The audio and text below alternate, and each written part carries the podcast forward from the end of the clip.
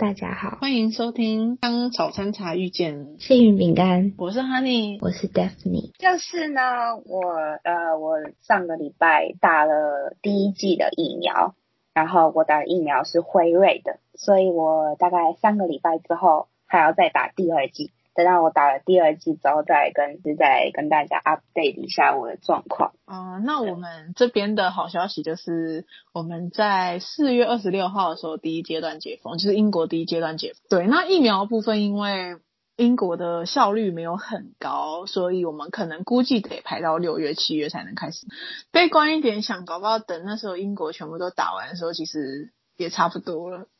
要结束了。应该不会那么快啊，因为现在大部分的疫苗都会证明它的抗体含量很快就会消失，就是现在就是现在世界上最最嗯、呃、最多人打的，就是最红然后被证明最有效的疫苗就是两个嘛，一个就是辉瑞的，然后另外一个就是 Moderna，就是莫德纳，但是这两次他们都有在说，就是他们的。就是你抗体在身体里的时间可能只能就是几个月，所以他们现在已经在研发，可能要打第三剂。然后哦、好像有听过，对，对啊，对啊。然后万一嗯还办法更好的话，就是很可能会变成，就是可能每年大家都要回去打疫苗啊什么的。所以这个东西就是也不知道什么时候会结束。因为像其实英国的疫苗一直都蛮有争议性，那我有朋友也是有听过蛮多，就是状况是打了疫苗，然后结果呃副作用蛮多的。就通常普遍来说，应该就是发烧啊、不舒服啊。对对，英国嘛？你说打嗯打打打几次吗？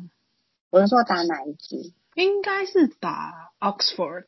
牛津疫苗，我没记错的话。对，但是我诶，我看一下哦，好像不是诶，是打我不会念诶，糟糕，AstraZeneca。啊，A Z 疫苗。啊 A Z 疫苗是 A Z 疫苗，A Z 疫苗，A Z 疫苗就是现在还是有很多争议，因为很多就是像美国现在也禁止打 A Z 疫苗，嗯。因为它就被说有很多副作用，还是 A C 疫苗是打活体对不对？我没记错的话，还是我记错了？好好像是，因为我同学的，嗯就比如说他阿姨在法国，然后他的小孩就是已经打了 A Z 疫苗，然后说嗯，连续发烧已经烧了三个礼拜了。哦，对，这就是牛津疫苗，牛牛津的阿斯利康疫苗，嗯，就是嗯呃，对，就是打活体进去吧，所以我目前听过蛮多副作用的，就是有点明明你没得，你被强迫得了一次，我不知道我朋友我朋友的叙述是这样子，对嗯，但是嗯，目前应该是打算就是可能六七月吧，就是再看看，还没有消息，反正我的学期是九月结束，所以其实还有一段时间，就可以慢慢的。嗯，对啊，然后美国最近还有出一支 JJ，就是强生他出了疫苗，然后那支疫苗嗯。他只要打一，他只要打一剂嘛，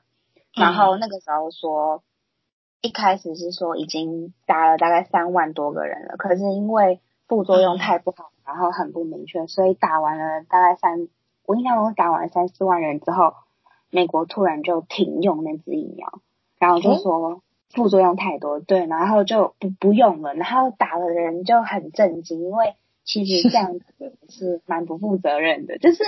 打了人他怎么办？这样，因为当初就已经禁止使用，就可能发现说控制不住了，或是对，就其实我觉得蛮有趣的一件事，因为我们现在上课，系上有一堂课就是在讲创新嘛，就 innovation 其实还蛮重视所谓的商标著作权。然后那时候就有在聊到说，哎，关于疫苗这件事需不需要有专利？然后也是有讨论了一下，就是包括说，就如果为了全世界人类的福祉，如果这东西有专利的话，会很麻烦。我上学期上课也有讨论这个，就是药厂对应该设立专利。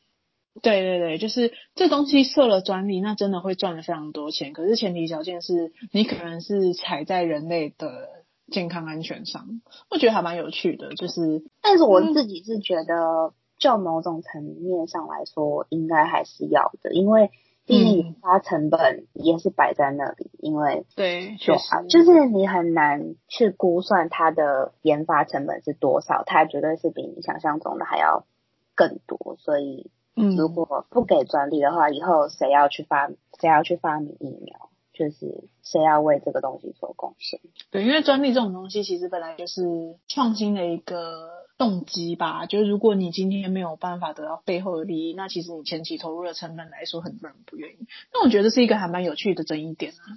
就那时候上课也稍微讨论了一下，但但反正疫苗姑且不论，就是现在来说，因为英国解封，你就会发现很有趣的现象，就是人们的口罩也剥下来了。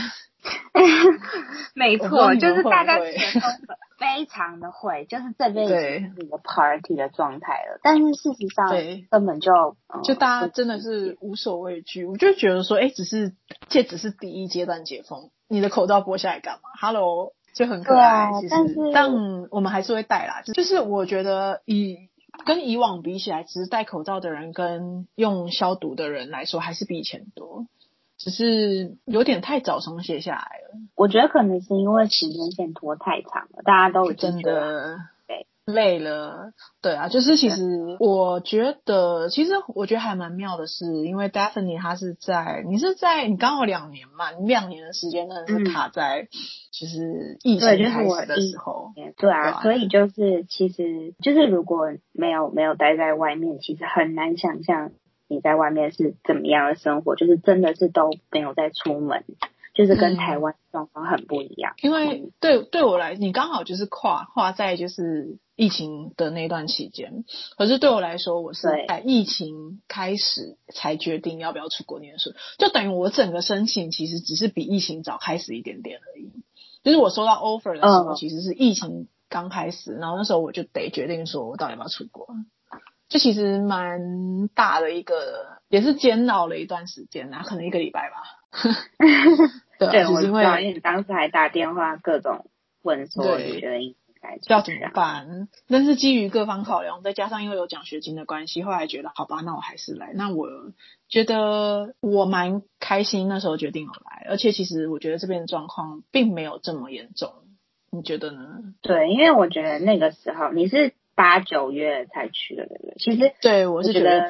就是八九月的时候，我觉得恐慌期已经过了，最哦紧张、最紧张的时候，差不多是三月到七月那个时候，就是嗯。欧美最恐怖的时候，因为他们完全没有想到这件事情会变这样。因为我当初我一月的时候，其实亚洲国家就已经觉得很紧张，就是很 panic 了，然后很多很多地方都已经在各种就是禁止出入境啊什么的。但是我印象非常深刻的是，我一直到二三月的时候上课的时候，老师都还在事不关己的讨论说，啊，这个就是 COVID 会不会改变现在这个世界的形势啊？会不会让就是会不会让中国政府面临更多的考验啊？然后所有人都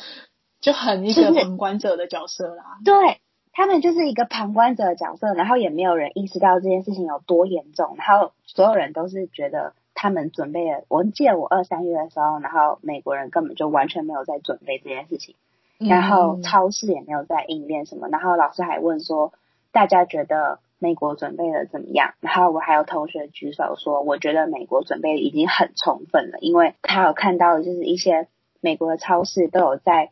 进货啊或什么的，然后大家都有在关心这个议题，然后就是还有各种演讲去分析这个东西来美国之后他们要怎么办啊，怎么应变，嗯就是大家都嗯嗯还是一副不关我的事，结果就很有自信。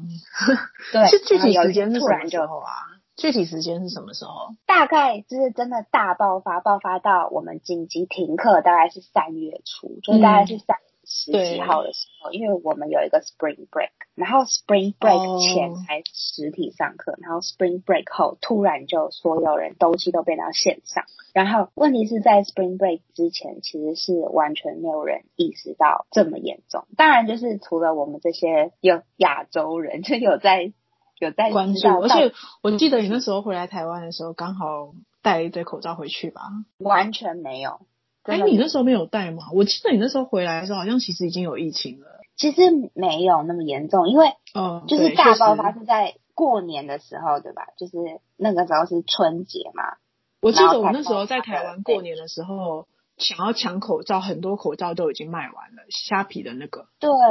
对，但是因为我是过年前就已经回美国了，就是这件事情开始爆发之前，我已经不在台湾了，所以就完全没有跟上这个。但反正那个时候就是刚开始的时候是非常荒谬，因为是所有人突然都不能出门，然后超市的东西真的都是抢光，再加上没有酒精口罩，对，就是非常的惶恐。然后因为那时候其实英国。就是我也很多朋友，就真的是他们就是一群人逃难回来。哦，对对对，我知道。对，就是还蛮妙。我还记得那个那那个时候的新闻，就是一堆人逃回台湾。对，然后再加上那时候，就其实有时候真的回去想一想，也发现真的一年嘞，也超过一年了哎，现在已经四月了。很夸张，我觉得具体生活来说，其实我觉得我在这边生活的比较开心。就是怎么说，我觉得因为台湾太紧张了，就没有说紧张不好，我觉得紧张是好事。但是因为太紧张了，表反而你其实，在某些层面上会影响到一些你的心态。哦，对对，这是真的。嗯嗯嗯，就是可能你会想说，哎，我真的没有洗手，我没有消毒，那戴口罩会怎么样？会不会传染？可是在这边，因为你知道大家都已经不在乎了，然后你就会觉得说，哎，那一起不在乎吧。对啊，因为就是我真的身边很多朋友，就他们那种真的不出门的哦，可是还是被感染了，然后就会觉得说交友甚，嗯，就是其实因为不知道感染源从哪里来啦，因为毕竟我们还是得出门买菜啊，但是就是出门要戴口罩啊，呃，有有戴，可是他还是感染了，所以就是到后面真的会觉得说，那没关系，还是正常生活，因为如果真的。就是你很紧张，每天都很紧张，其实你反而会有一些心理状况，那会比得到 COVID 来说还要更不好。对，一开始真的是这样，就是大家都会会生病这件事情觉得很很害怕，但是到后来好像慢慢大家都习惯了，因为一开始美国人数成长很快嘛，就有一段时间突然飙升到三万，然后我们大家都很紧张，就是我原本是要我买了机票要去别的州。结果就是因为人数到了三万，所以我就把所有的机票都取消掉啊什么的。反正就是那个时候三万就已经觉得完蛋了，要死了，怎么那种感觉。但是到后来，就是美国一天到二三十万的时候，我们所有人都已经觉得啊，才二十万也不是很多嘛，还是有三十万。对，就是很好笑的是，你知道那时候英国，我们那时候英国有 Tier Tier One、Tier Two、Tier Three 嘛，然后说到 Tier Three 的时候已经很警戒了。然后到做 Tier Four 的时候，已经就是全面封城。可是其实现在英国状况还是 Tier Four，但是大家已经大家已经很快乐出门玩。就是我已经都觉得说，哎，你数字高，然后呢没有了，什么都没有，对，就是大家已经很快，所以。就不是说在国外的孩子不在乎自己的健康，是因为没办法，因为你看在生活在异乡已经够辛苦了，你如果还要担心这担心那，真的会很累。对啊，就是虽然就还是会注意，但是就真的蛮好笑的，因为我们那当初真的是每天都会查看有多少人的。病例吗？但到现在，我对就是人数，但到现在我应该已经很久没有查过有多少人，但是应该每天还是有到五六万人在等，应该还是有啦。相就相较于以前。有缓和了下来，就是那其实还蛮好笑。英国，我想如果大家有在关注一些英国新闻，应该会知道，其实英国的封城都很临时。就是我那时候十二月底要跟我朋友见面，那因为我们在不同的州嘛，就会有所谓的，就是类似州嘛，还是就是不同区的。英国也是用州吗？我应该不是用州，应该是被你影响，不是不是，英国不是用州，英国就是英格兰政府跟威尔士政府。然后那时候要跟我朋友要见面，哎，没有啊，真的啊，他们威尔士自己有一个政府，就很多人不知道。我就不知道什么是威尔斯有一个政府，就是威尔斯那边有自己的一个管辖的政府啊，类似州政，类似类似，就是对，英国是有威尔士、英格兰，对，就蛮妙。我也是到后来才知道，英格兰、威尔士、苏格兰跟北爱尔兰，然后这四个地方就是。会有不同的政府管辖，但都是属于整个。所以像其实我们到后面啊，如果你要怎么样惹恼一个苏格兰人，你就要问他说：“哎，你是英国人吗？You're England。”然后他们就会很生气，因为他们不是 England，就是 England 它并不代表英国人。所以现在会比较用的保守的词汇是用 United Kingdom，就会用 UK，不会用 England。那那。英国的首相是管全部的英国吗？就是 Boris Johnson。可是说实在，Boris Johnson 他下的命令还是只适用在英格兰，就是包括说对 就是就是比如说 Boris Johnson 如果下了一个就是 lockdown，那这是适用在英格兰，就是如果 Wales Wales 自己有一个 Welsh government，所以像为什么我跟我朋友没有办法见面，原因是因为威尔士的政府他们下令的封城时间是跟英格兰不一样的。嗯嗯嗯，所以在对外。那英哦，对外当然还是啊，还是还是啊，就是还是英格兰，就是就是以 Boris Johnson 为首，只是我说会有不同的政府，所以包括其实威尔士他们自己有一个威尔士语，就蛮蛮就还蛮酷的，就是这件事情我也是到后来才知道。但 anyway 就是就突然下令要封城，我没记错应该是那一天的早上，虽然说下令哎午夜要封城，那我就在思考这件事情的合理性。就是很好，像因为那个封城是全面警戒，就是不能出去。之前完全没有任何的预告，完全没有，完全没有啊。然后英格兰原本也觉得说能够好好的去放一个 Christmas Christmas break，然后结果也没办法，就是后来好像是二十六号还是十七号的时候，英格兰政府也下令说要封城。那他们是怎么下令？在网络上发还是发报纸还是怎样？因为这么就是它就是一个公告啊。那你公告一出去了之后。各个媒体报道都会报啊，但我得说，就其实这边封城不严啊，就是会被罚钱没错，但是其实真的没有的。对，我想美国应该也是吧，非常的不严，就是感觉。我目前我目前听到最严的应该就是法国了，法国会有宵禁啊，对对，就是你出门你要签一张纸。对啊，法国前阵子好像又在封城了一次吧，就是又在实施了一次封城，还是宵禁。嗯，就是我朋友就有说啊。但是你知道，人们已经习惯了，已经习惯被关注了。对，对啊，就已经习惯。所以，所以我觉得总体而言来说，其实封城的生活并没有带来太多的影响。因为我对我来说，硕士生活就是你光是念书真的都来不及了。而且，其实我觉得省了蛮多钱的。对啊，对对吧？是吧？我觉得省了超多。你去，你去，你去比较一下，你第一年跟第二年花的钱。